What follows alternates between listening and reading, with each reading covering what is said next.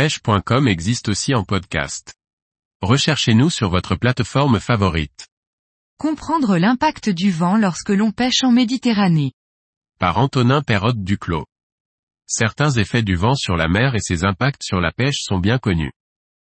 Pourtant, quelques variables sont souvent ignorées par les pêcheurs malgré l'importance qu'elles jouent dans l'activité des poissons, notamment en Méditerranée. Le vent est un phénomène météorologique que l'on rencontre souvent au bord de l'eau.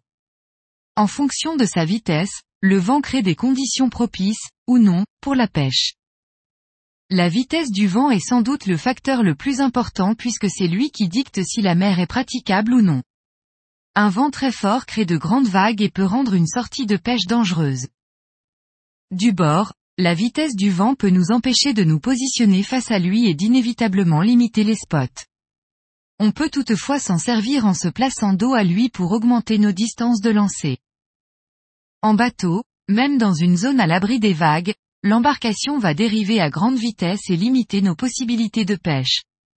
Un vent fort qui crée des mouvements d'eau induit également la présence de courant. Ce courant peut subsister pendant quelques jours après la disparition du vent.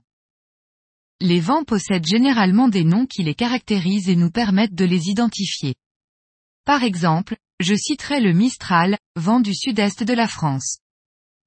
Le Mistral est un vent qui souffle majoritairement du nord-ouest, froid et très violent. C'est un vent qui descend la vallée du Rhône et emporte inévitablement avec lui les températures fraîches de l'altitude. Lorsque le Mistral souffle, la température de l'eau baisse et la surface est fortement brassée.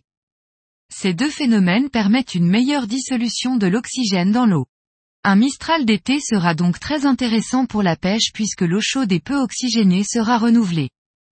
Tous les poissons ont besoin d'oxygène et seront très heureux de se rapprocher de la surface dans une telle situation.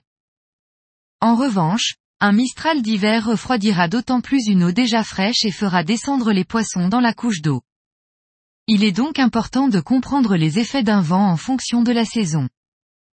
Tout le contraire du Mistral, le sirocco est un exemple de vent qui provient du Sahara et qui est donc très chaud. Le sirocco souffle généralement du sud-sud-est et apporte avec lui la température et la poussière du plus grand désert chaud du monde. Un vent chaud implique des effets opposés à un vent froid.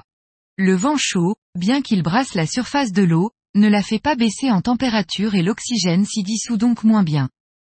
En saison estivale, les poissons fuient la surface lorsqu'un vent chaud se déclare. La thermocline peut alors descendre de plusieurs mètres de profondeur et pousser les poissons à changer de comportement. De manière générale, un vent de mer poussera les poissons vers le rivage grâce au courant qu'il crée.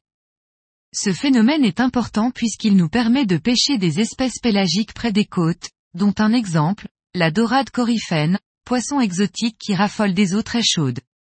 Le poisson fourrage sera également poussé vers des zones peu profondes et tous les prédateurs profiteront de l'occasion pour se nourrir abondamment.